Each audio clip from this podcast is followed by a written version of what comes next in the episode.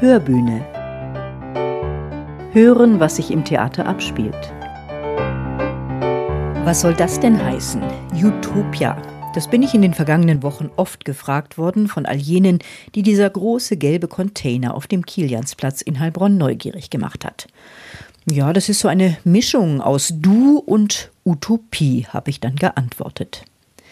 Und damit wäre inhaltlich auch schon ganz treffend beschrieben, was wir mit diesem Stadtrechercheprojekt erreichen möchten, nämlich ihre Stimmen hören und hörbar machen.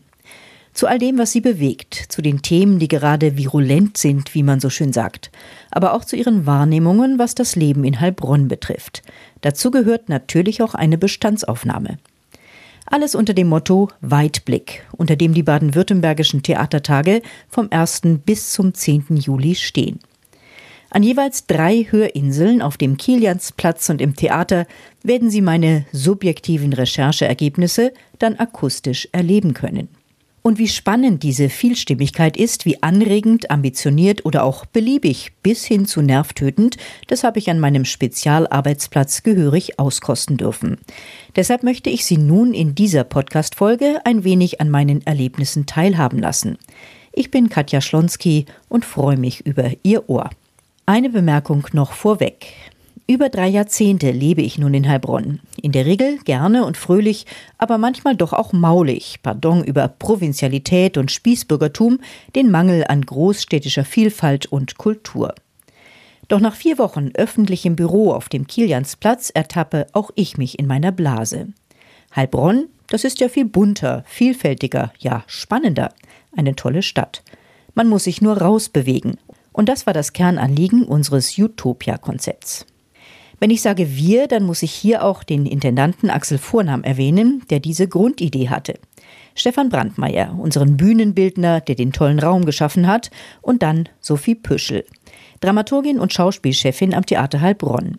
Mit ihr habe ich über zweieinhalb Jahre immer wieder zusammengesessen und überlegt, was wollen wir von den Menschen wissen, wen sprechen wir an und wie machen wir unsere Ergebnisse transparent. Sophie, dabei hat sich so eine Art roter Faden entwickelt. Wie würdest du den denn beschreiben? Das größte Anliegen für mich war tatsächlich die Tatsache, und das war auch eher im Vorfeld immer wieder in unseren Gesprächen Thema, zu merken, wie allgemein der gesellschaftliche Zusammenhalt etwas ist, von dem man das Gefühl hat, dass das schwindet oder immer wieder in Frage gestellt wird. Gleichzeitig auch, sei es durch Corona, aber eben aktuell auch die Menschen viel weniger miteinander ins Gespräch kommen, dass man spürt, äh, dass es immer schwieriger wird für viele, kontroverse Meinungen auszuhalten, dass es nicht immer alles auf einen Konsens hinauslaufen muss. Und gleichzeitig es aber so wichtig ist, dass wir als Gesellschaft miteinander in den Dialog, in den Austausch treten und dafür einen Weg zu finden, einen künstlerischen Weg zu finden, Menschen miteinander ins Gespräch zu kommen, die sonst sei es aus verschiedenen politischen Ansichten heraus oder weil sie in ganz unterschiedlichen Lebensrealitäten zu Hause sind, eigentlich nie zusammenfinden würden, sich nie austauschen würden, mittels einer Audiokollage aufeinandertreffen zu lassen. Das fand ich einen, einen sehr spannenden Zugang, der, glaube ich, sehr viel Gesprächsgrundlage auch bieten wird, hoffentlich, und auch einlädt, darüber hinaus gemeinsam als Stadtgesellschaft ins Gespräch zu kommen. Der Container ist ja nun zu Teilen auch dein Werk, die Ausstattung. Also was war dir daran wichtig? Also wir haben hier zum Beispiel den Wunschbaum, wir haben hier Abstimmungstafeln, die übrigens sehr spannende Ergebnisse haben.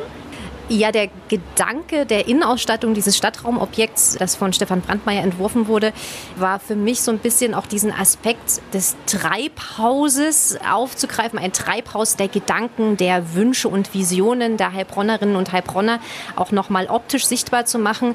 Deshalb war relativ früh klar, dass wir den Container innen begrünen, dass er wächst und wuchert, genauso wie die Gedanken wachsen sollen. Deshalb auch ein Wunschbaum, der quasi in die Decke des Containers wächst wächst und Blätter und begrünt wird durch die Ideen und Träume der Besucherinnen und Besucher und dass auch jeder eingeladen ist, diesen Container mitzugestalten, sei es durch die große Mindmap, die in der Mitte hängt, wo man Gedanken, Assoziationen, Zitate, Bilder dazuhängen kann und eben auch das von dir erwähnte Umfragetool, wo man tatsächlich relativ schnell erkennen kann, wie so das Stimmungsbild ist. Also zum Beispiel die Frage, ist Heilbronn eine liebenswerte Stadt? Merkt man durchaus, dass die Meinungen da auseinandergehen. Und genau das ist ja das Spannende an diesem äh, Projekt, dass wir sehr kontroverse, diverse Meinungen einsammeln. Spannend fand ich auch, das haben wir ja auch gefragt, würdest du deinen Lebensstandard für den Klimaschutz einschränken? Also ich gucke gerade noch mal drauf, es ist fast nur grün zu sehen. Das heißt, ja, ich würde meinen Lebensstandard für den Klimaschutz einschränken. Die allerwenigsten haben gesagt, sie würden das nicht tun. Überrascht dich das auch?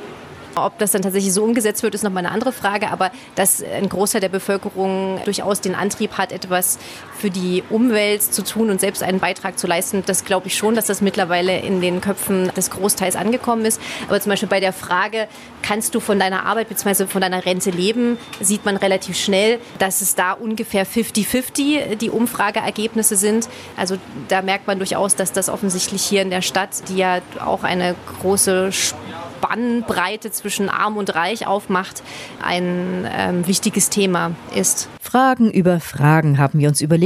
Ich glaube, wenn ich die alle hätte stellen wollen, dann wären wir in fünf Jahren noch dabei.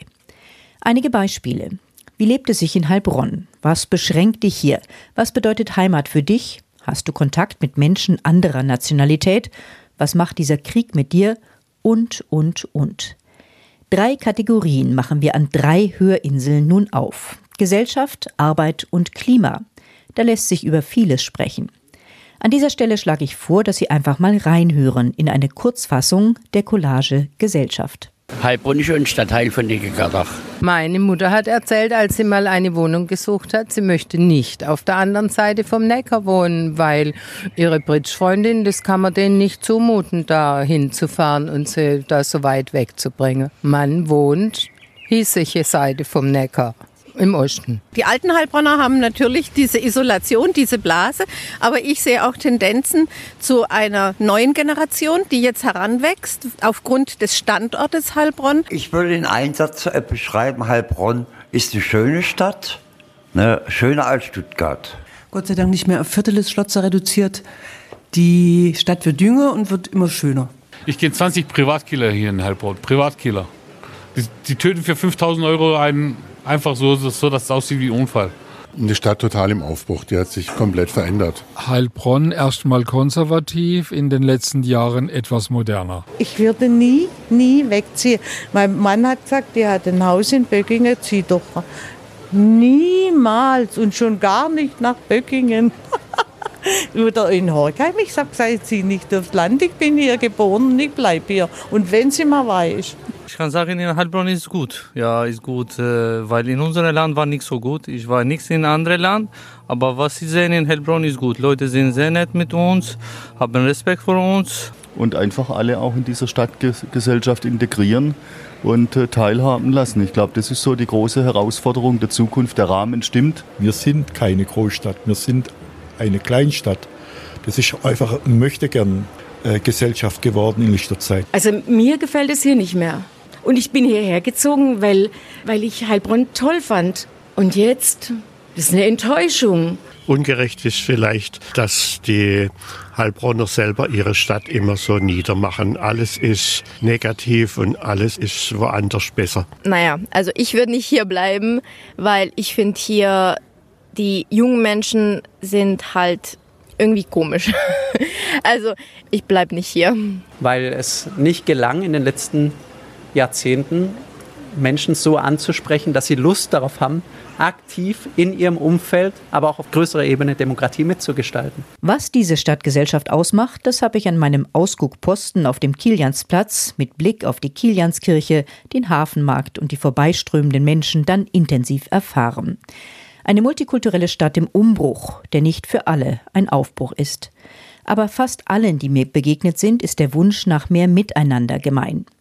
Das praktische Füreinander, das wurde mir dann auch in Form von Kaffee oder Tee einfach mal vorbeigebracht. Danke nochmal dafür.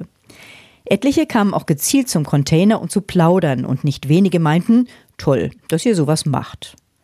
Und tatsächlich entspannen sich auch intensivste Gespräche über das, was uns alle umtreibt. Ich habe versucht, meine Gäste da abzuholen, wo sie herkamen und nicht etwa einen Fragenkatalog abzuarbeiten. Ja, die mindestens 150 vorbereiteten Fragen, die blieben in der Tasche. Auf das Thema Arbeit kamen wir meist automatisch.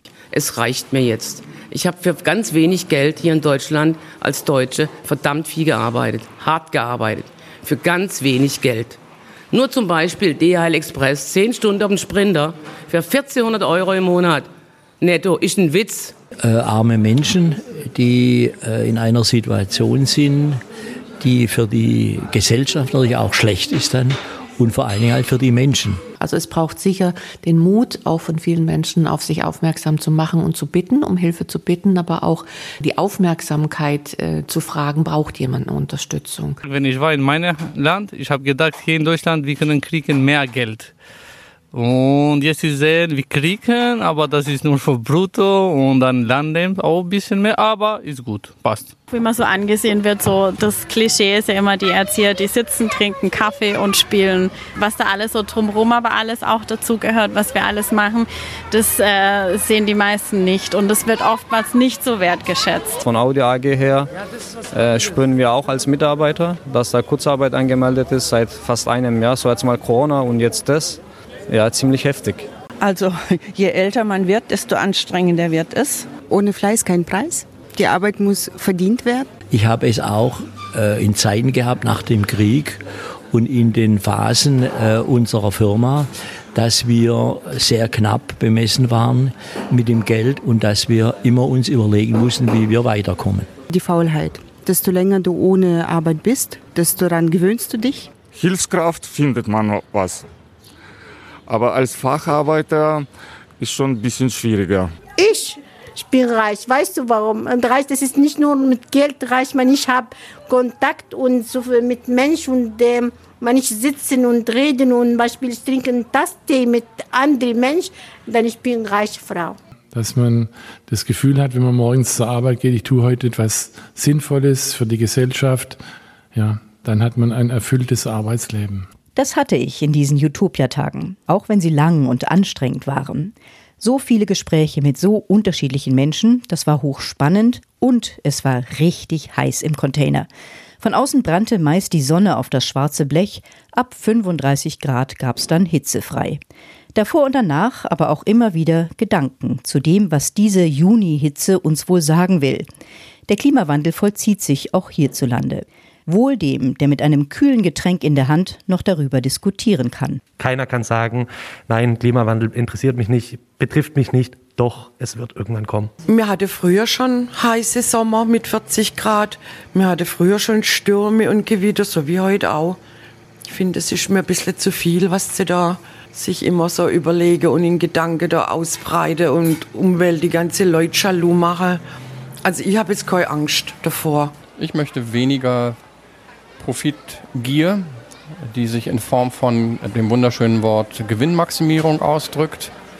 Und das ignoriert alles das, was die Erde lebenswert auch noch in Zukunft machen würde, weil Umwelt kein Faktor in dieser Rechnung darstellt. Ja, Ressourcen werden schon auf Kosten ärmerer Länder verbraucht. Ja, in, in Afrika, in afrikanischen Ländern, dass da wirklich Müllhalden voll mit ungenutzten Kleidungen liegen, beschäftigt mich und ich finde es unverantwortlich. Ja, ich konsumiere zu viel.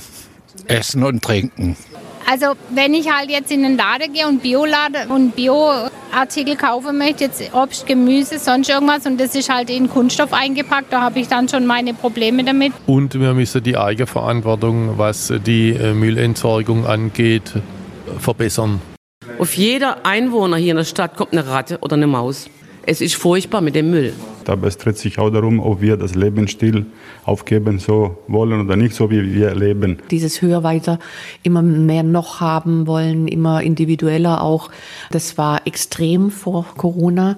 Und wenn dann plötzlich eine ganz andere Angst aufkommt, nämlich, ähm, dass das morgen eigentlich alles weg sein könnte, und äh, dann relativiert es natürlich auch, weil ähm, was nimmt man denn mit? Gar nichts.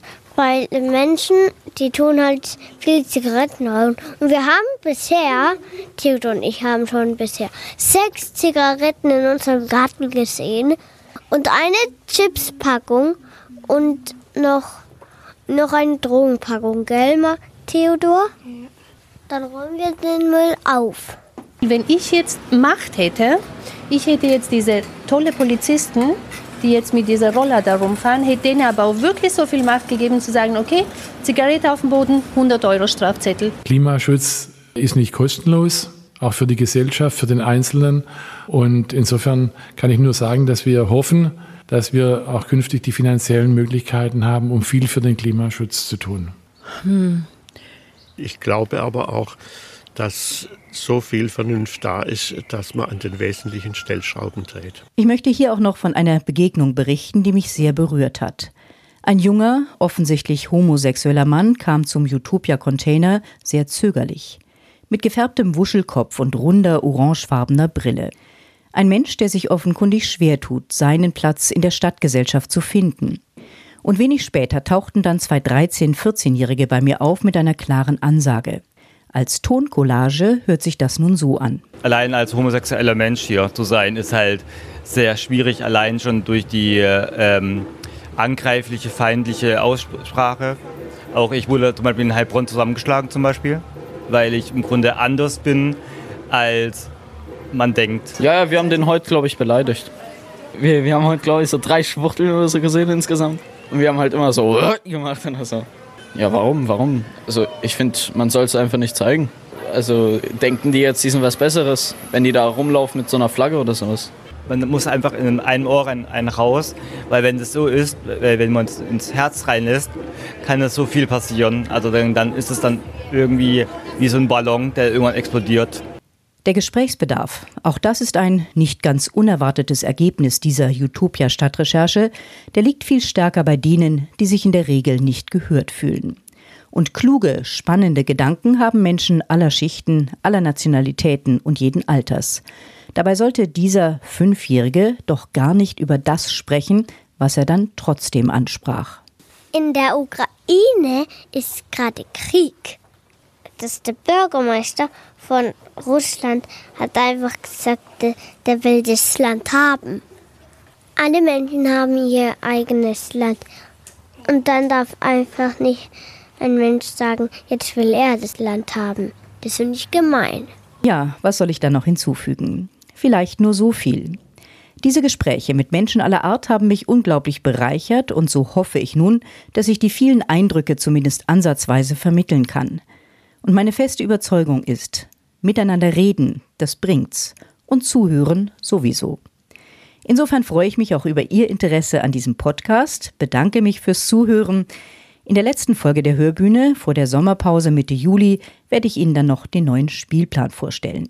Bis dahin, vielleicht trifft man sich ja mal an den Hörinseln auf dem Kiliansplatz oder im Theater während der Theatertage.